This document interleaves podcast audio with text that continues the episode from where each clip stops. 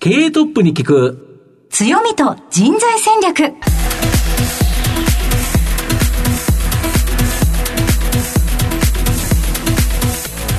毎度相場の福の神こと藤本信之です。アシスタントの飯村美希です。経営トップに聞く強みと人材戦略。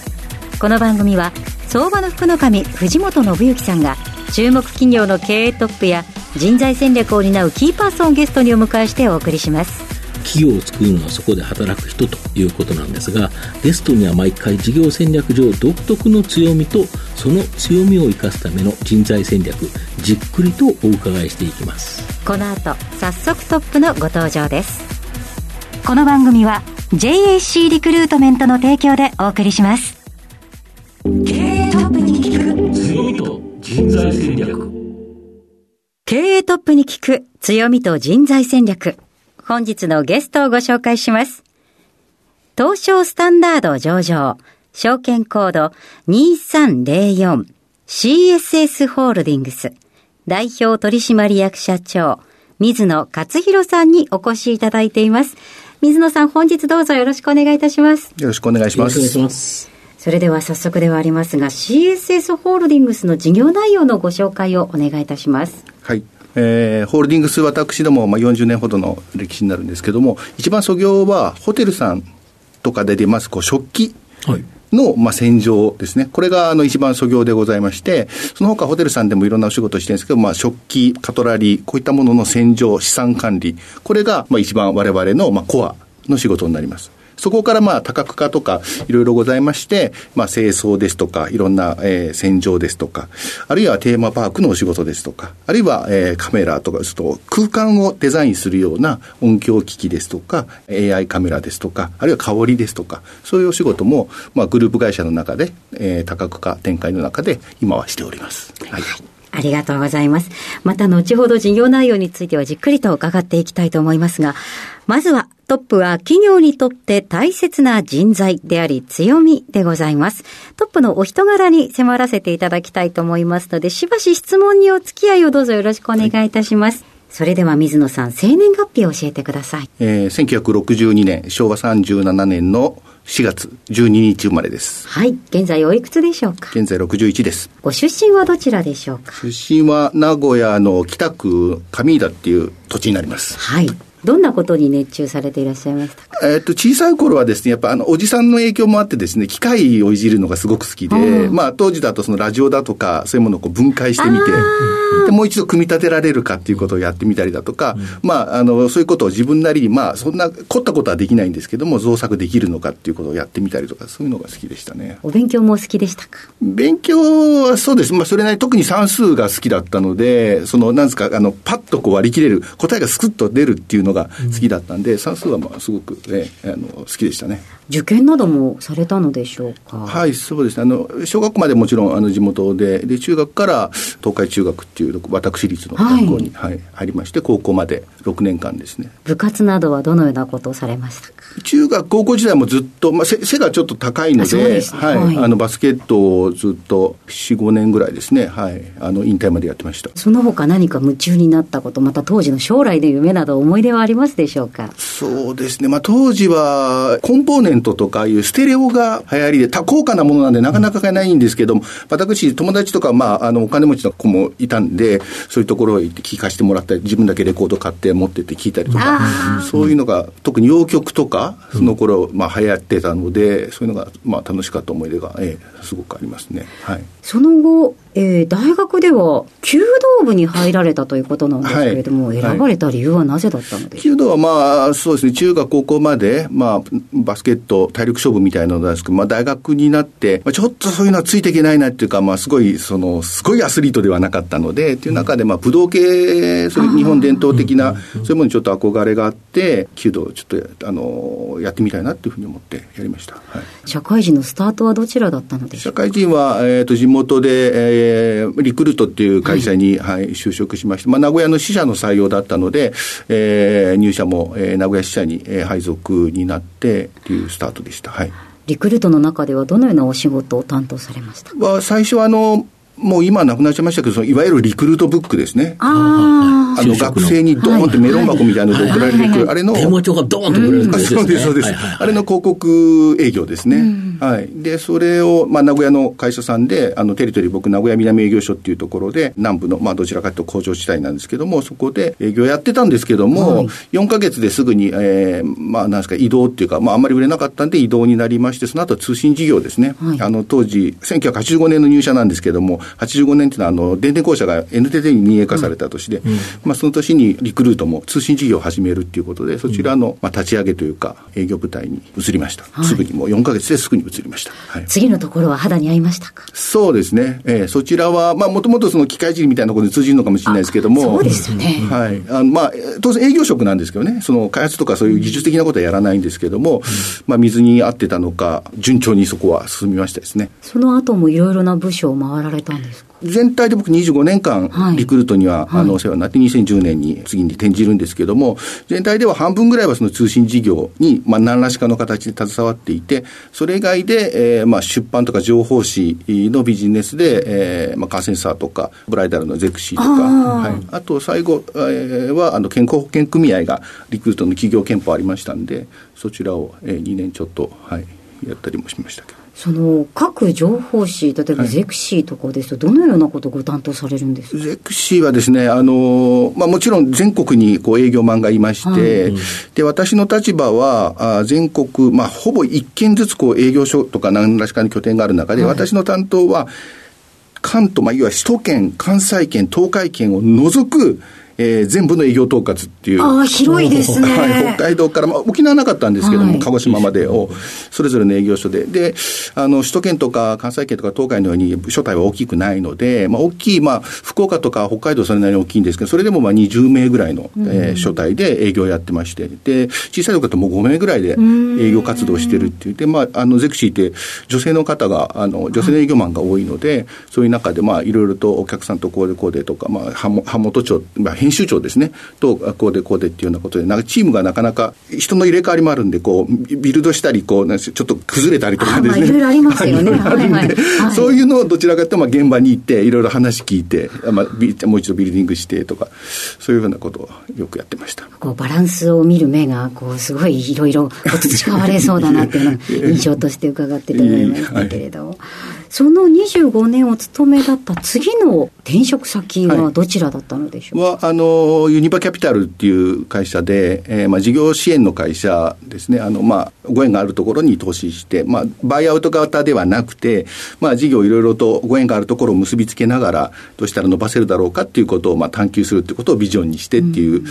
ー、会社にしたんですけれどもそこはあの私と、まあ、リクルート同期入社の、えー、稲葉という人間が、えーまあ、それよりもちょっと以前ににもうあの創業している会社で、で、たまたままあ、2010年というのが我々リクルートに縁して25年の節目だったんで、あの、まあ、あの、同窓会がたまたまあったんですけども、そこが縁で、はい、彼のところに、まあ、お世話になるっていうか、そういう、はい、きっかけになりました。はい。その後、この CSS ホールディングスとのご縁はどういった経緯なんでしょう？これは、あの、かなり、まあまあ、突然だったんですけども、今名前出しました稲葉という人間が、実は40年来の CSS ホールディングスの、えー、創業者との縁がずっと40年来ありまして、はい、当時、その40年前、ちょうど CSS ホールディングスというか、前身となる、まあ、CSS、セントラルサービスシステムが創業した頃にですね、創業者の、えー、野口拓、えー、と、今、奥様いらっしゃいますけど、野口みどりっていう、えー、人間がですね、あの、リクルートの、あの、まあ、言い方あれですけど、従業員食堂みたいな、社内クラブみたいのがありまして、そちらの、まあ、バックヤードをサポートするっていうお仕事をされていて、当時稲葉が、まあ、入社した時にリクルートで総務の配属だったってこともあって、まあ、当時からずっとご縁が、あの、ビジネス的ではなく、かなりプライベートにお付き合いがある中で、えー、今から私ご縁したその2年ほど前に、えー、まあ、ここからどうしようかということで、少し、まあ、稲葉さん手伝っていただけませんかっていうのが創業系の方からオファーがあって、じゃあ、一部株を持ってみたいなところから、で、まあ、水の中に入って、あの、尻尾やってっていう話が、はい、ありまして。なるほど、ご縁に次ぐご縁で今こうなったということなんですね。はい。えー、実際現在社長というお立場でどのようなお気持ちでいらっしゃいますでしょうか、そうですね。まあ、あの、現場も、まあ、コロナ禍ではありましたけども、あの、なるべく回らせてもらって、まあ、やっぱり、その、なんですかね、あの、パートナーの方とか、その、アルバイト、パートの方も含めると、まあ、たくさんの方が、うちの仕事を支えていただけている、まあ、あるいはそのクライアントさんとの関係、クライアントさんの向こうにはいろんな、まあ、まあ、ゲストさんとか、まあ、ホテルさんとかレストランさん考えると、いらっしゃる中で、まあ、責任の重さというか、私たちの、まあ、仕事、まあ、我々どっちかというと黒子なんで、表に出ることはあまりないんですけども、うん、まあ、そのクオリティっていうことでは、お客様の一億をまあ任せていただいているという意味では、まあ、責任の重さっていうか、まあ、そういうものをすごく感じますですね。はい。はいありがとうございます。えー、現在まで至ってまいりました。水野さんの人となり、どのように伝わりましたでしょうかこの後は、組織の強みと人材戦略に迫っていきます。経営トップに聞く強みと人材戦略今日のゲストは、東証スタンダード上場、証券コード 2304CSS ホールディングス代表取締役社長、水野勝弘さんです。まあ、御社の創業事業である、あの、レストランの食器の洗浄などの、いわゆるスチュワード事業、こちらどうやって始まったんですか？えー、歴史としてまあ40年ほど前から、はい、あの、この事業をスタートしてるんですけども、はい、創業者の野口拓というものがおりまして、まあ、当時はもう当然、その彼がそのホテルのバックヤードを支えるということで、うん、まあ、食器の洗浄とか、うん、お手伝いとして入っていたわけなんですけども、はい、まあ、いろんな方がやってる中で自分は人一倍、まあ、効率よくできると。だから、その彼がピンときまして、そのこれを、まあ、仕事としてこう受託させてくれる。はい、たら我々もノウハウを磨いて、お宅の、まあ、そのなんですかね、クオリティに寄与するように、人一倍早く仕上げるし、綺麗に仕上げるし、ということで、これをプロの、まあ、アウトソーシングのビジネスに仕上げようっていうふうに彼が思いつきまして、ホテルさんと一つ一つこう、交渉していく中で、まあ、受託型というえビジネスに発展した。このスチュワード事業というのを作ったということですね。そうですね。はい、なるほど、はい、それまではそういう仕事っていうのはなかまあ、受託するようなスタイルではなかったんですけども。うん、で、あの、お取り先としては、かなり大きなホテルさん、もう日本を代表するようなホテルさんとか、最近あの、5つ星ホテルがどんどんどんどん開業してると思うんですけど、はい、そういうところからも結構声かかってるそうですね。はい。ホテル業界さんは、その、うん、なんですかね、あの、横のつながりが非常に強い、えー、感じです。まあ、それぞれ皆さんキャリアアップする中で、そうですね。転職ホテルの中を転職されてるっていう感じですね、はい。そういった方もいらっしゃって、そういう中ではい。ろいろご縁した中で、あの、非常によくして、えー、いただけている、えー、まあ、そういった方にお声掛けいただいたりだとか、また次も頼むよっていうようなこと、そういうのは本当にありがたいなっていうふうに、えー、感じてます。そこからスタートして、そのホテルのさまざまな、そのいわゆるバックヤードでの仕事、これを結構請け負ってるんですよね。そうですね。はい。あの、中心はやっぱり、その、うん、食器カトラリーの洗浄、資産管理っていうところが一番ですけども、あの、まあ、かねてからよくしているお客様にはもう何でも行きますよというようなことで、あの、まあ、せあの洗浄ですとかベッドメイクとかそういうことは言うに及ばず、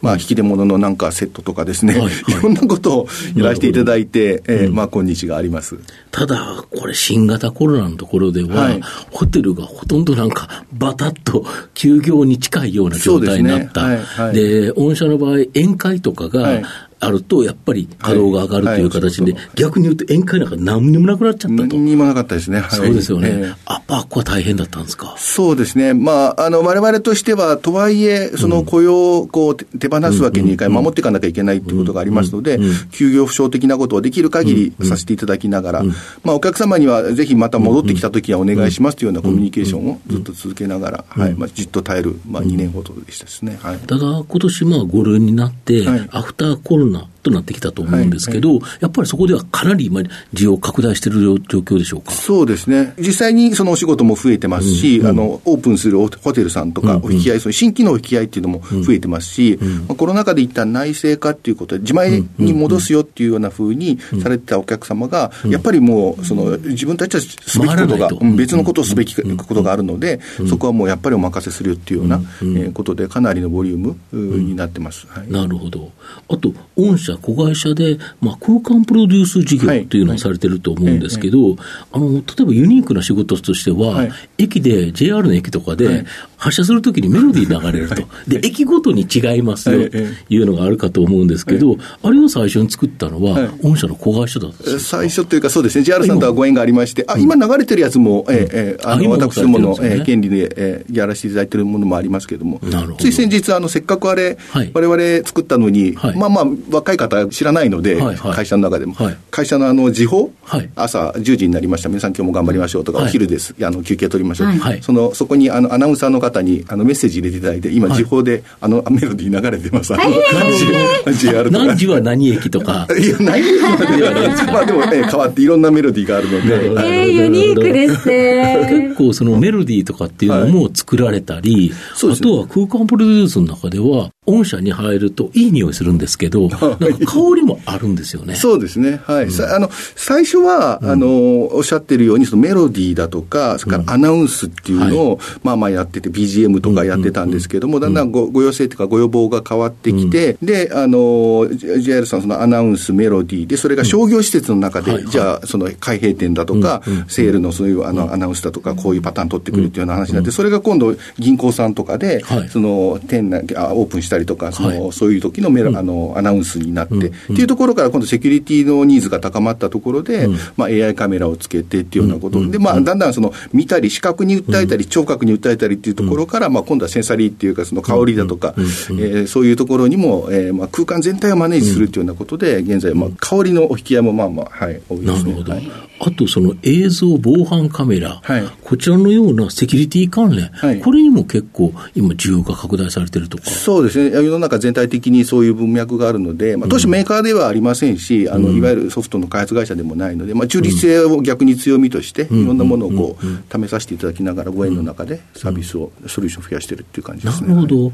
大手メガバンクさんとかがお取引あるから、はい。そうすると、そのセキュリティに関しては、御社が、まあ、いろんなセキュリティのカメラであったり、はい。ソフトウェアであったり、そういうのを見て、いいやつをご紹介するという形になるわけですか？まあ、それぞれもちろん、あのお相手にはお相手のご事情とかご要望とかありますんで、それを最大限生かす形で、はい、お手伝いさせていただいてます。あとは、御社の場合、本当に積極的にさまざ、まな新規の技術っていうか、新しい潮流取られてて、はい。まあ、例えば客室の清掃業務で、はい。清掃ロボットのはい。導入実験、はい。これも行われてるんですか、そうですね、あの私どものお客様とか、まあ、あの本社のビルの中であの試してみたりだとか、えーやってます。あとはスマートカメラとか、この IoT 機器の AI、人工知能を活用した提案、はい。こういうのを結構されてるんですか？そうです。ね、まあ、それはあの手探りの中で、まあ、実証実験とか、そういうあのレベルかとは思うんですけども、まあ、お客様のご要望がだんだんそういうところに来てますので、なるほど。はい。自分たちでまあいろんなパターンをこうできるのかっていうのを、あの試しながら、はい、ソリューション、まあ、ご提案、ご要望に、まあ、対応してる、備えてるっていうような感じですね。やっぱはい。御社の強みっていうのは、そのお客様からはい。いろんな声が聞けると。そうですね。これですよね。はい、おかげさまで、そのホテル様もそうですけども、まあ、銀行さんもそうですし、あるいはテーマ、大規模テーマパークとか、まあ、いろんな日本でこう一流のこうなんですかね、えーサービスをご提供されているお客様とのお付き合いがまた方面にありますので、そういったところで、じゃあ、現場で本当に今、何が必要とされているのかあ困ってることがあるっていうことですよね。そうですね、はいはい。はい。そういうものをまあキャッチアップしながら、われわれにじゃあ何ができるのかっていうふうに考えられるということが、あの強みだと思います。でそんな CSS ホールディングを支えているのは、やはり人の力、人材ということだと思うんですけど、はい。御社グループで、はい。まあ、正社員の部分とパートさんの部分あるかと思うんですけど、どれぐらいの方が全員で働いてるんですか？えー、と全体ではですね、はい。正社員が今日時点で577名で、パート、アルバイトパートの方が5777名、まあおよそだから600人と6000人、なるほど。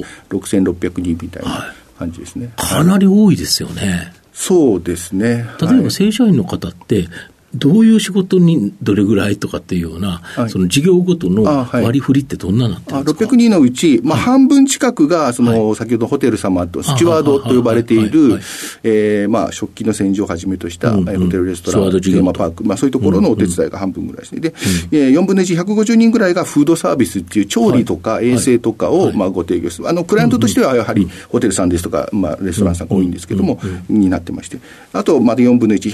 150弱えーぐらいが空間のプロデュースの事業についてるっていう、フードサービスだとあれですよね、ホテルの中の従業員向けの社内食堂であったり、あとはホテルの朝食とかも結構作られてるんですよね。ビジネスホテルとかさまざまなところ、はい。やはり朝から晩まではい。全部そのレストランの人がやったら、であの仕事時間があまりに長くなっちゃうというところがあって、朝食は御社に任せる、はい。こういうようなホテルも結構多いんですか？そうですね。タイプとして、そのホテル様が、まあ、その宿泊特化っていうか、宿泊施設として特化して、ああのマネージするっていうような経営スタイルも多いので、その中で朝食のところはもう受託をしたいと。えとはいえ、まあ、インバウンドの方とか含めて、その朝食をまあお取りになりたいだとか、まあ、円安ですから、あの非常にリーズナブルな、えー、美味しい日本の料理が食べられるっていうことを楽しみにしてらっしゃる方もいるんで、そこはまあお金を、まあ、お客様に落としていただきたいってホテルさんのご要望に合わせて、えー、お手伝いをさせていただいてるっていう感じです、ね、まあ、そうですよね。最近やはり朝食のあの、バイキング形式のやつ、はい結構いろんなもの出してるから、はい、特に外国人の方はいろんなものがちょこっとずつ食べれる。これいいですよね。非常に人気ですよね。外貨換算したらすごくお得だと思いますけどね。そうですよね。確かにいろんなもの食べたいんだけど、一食ずつ食べてたら、な、そのね、旅行に行ってて限界があるから、全部食べれないけど、朝食バイキングでほんの少しずつその地元のなんかものが食べれるとい。いですよね。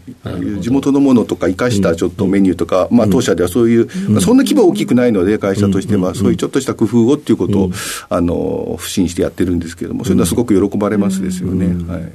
でそういう人材っていうのは、はい、当然、その正社員の場合ですね、はい、そのいわゆるその新卒入社とい。うところと、はい、まあ、経験者採用という、この二通りがあるかと思うんですけど、大体、御社ではどのように人材獲得されてるんでしょうか、えー、新卒は一定量、やはり、うん、あのまあ、新しい。例えば今年4月は何人ぐらい入社されたんですか、えー、と26人ですね、あのホテル、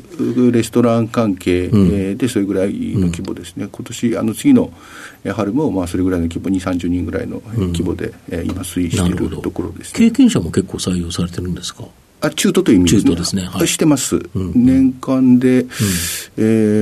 ー、何百人っていう数あの多くはですね、うん、アルバイトとかされてる中から、非常に一定のキャリア、実績を積まれて社員登用するっていう、あのパターンが多いんですけども、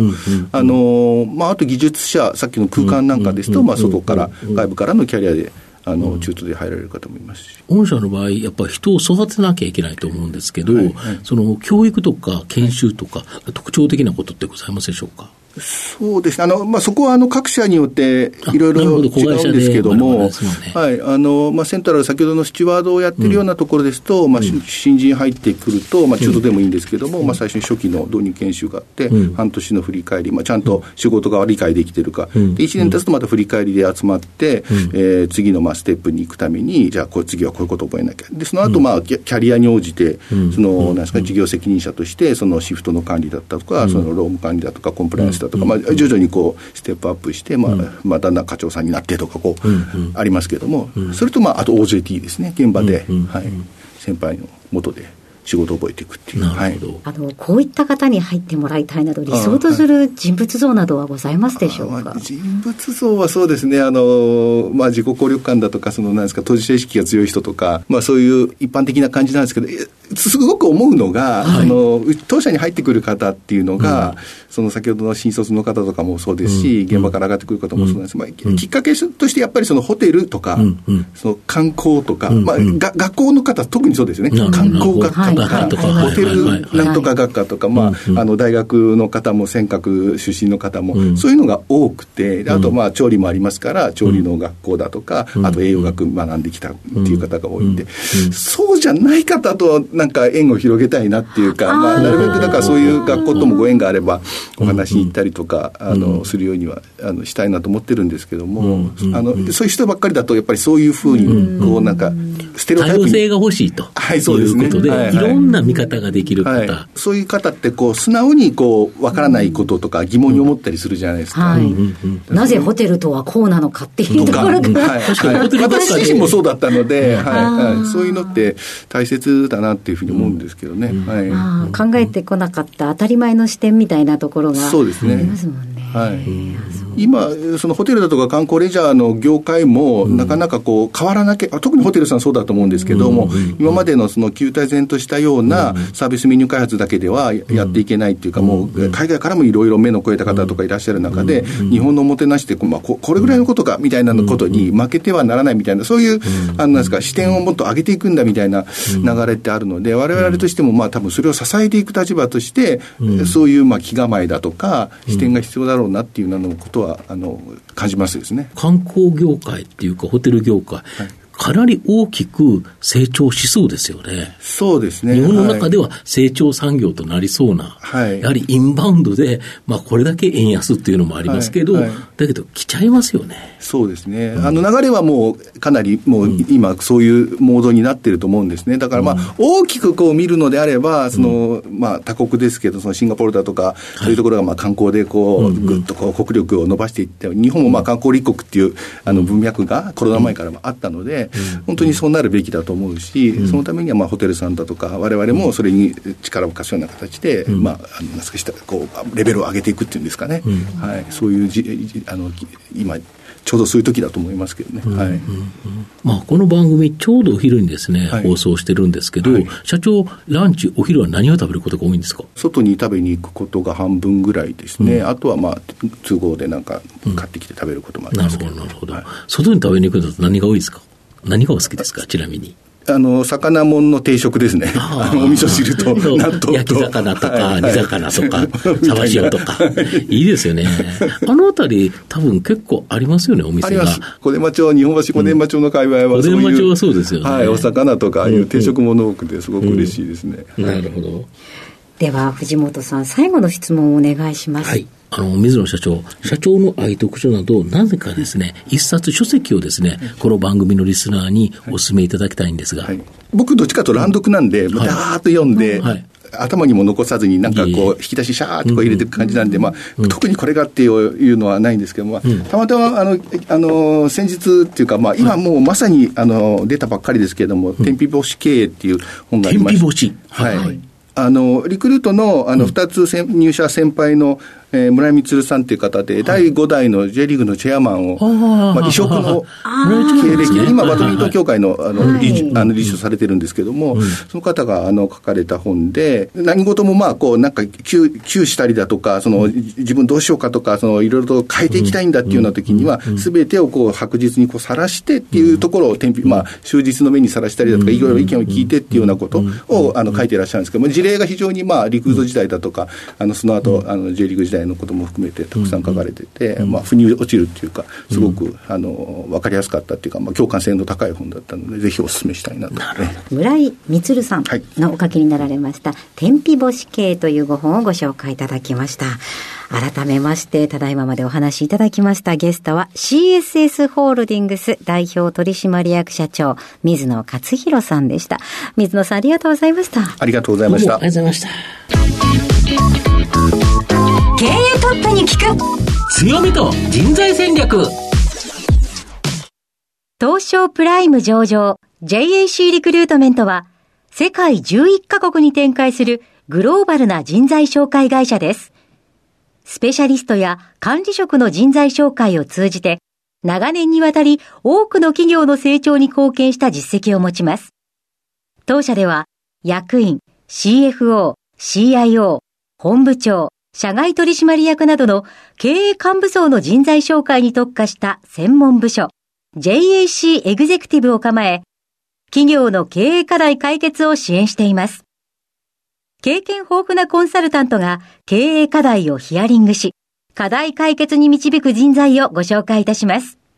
企業の経営改革を担う人材など、経営幹部の採用なら、東証プライム上場、証券コード2124 JAC リクルートメントにお任せください。お送りしてきました。経営トップに聞く強みと人材戦略。そろそろお別れのお時間です。本日のゲストは CSS ホールディングス代表取締役社長水野勝弘さんでした。えぜひラジオ日経のウェブサイトのチェックも合わせてお願いいたします。お写真もございます。それではここまでのお相手は相場の福の神こと藤本信之と飯村美希でお送りしました。次回のこの時間までほなまたお昼やで。経営トップに聞く強みと人材戦略。この番組は JAC リクルートメントの提供でお送りしました。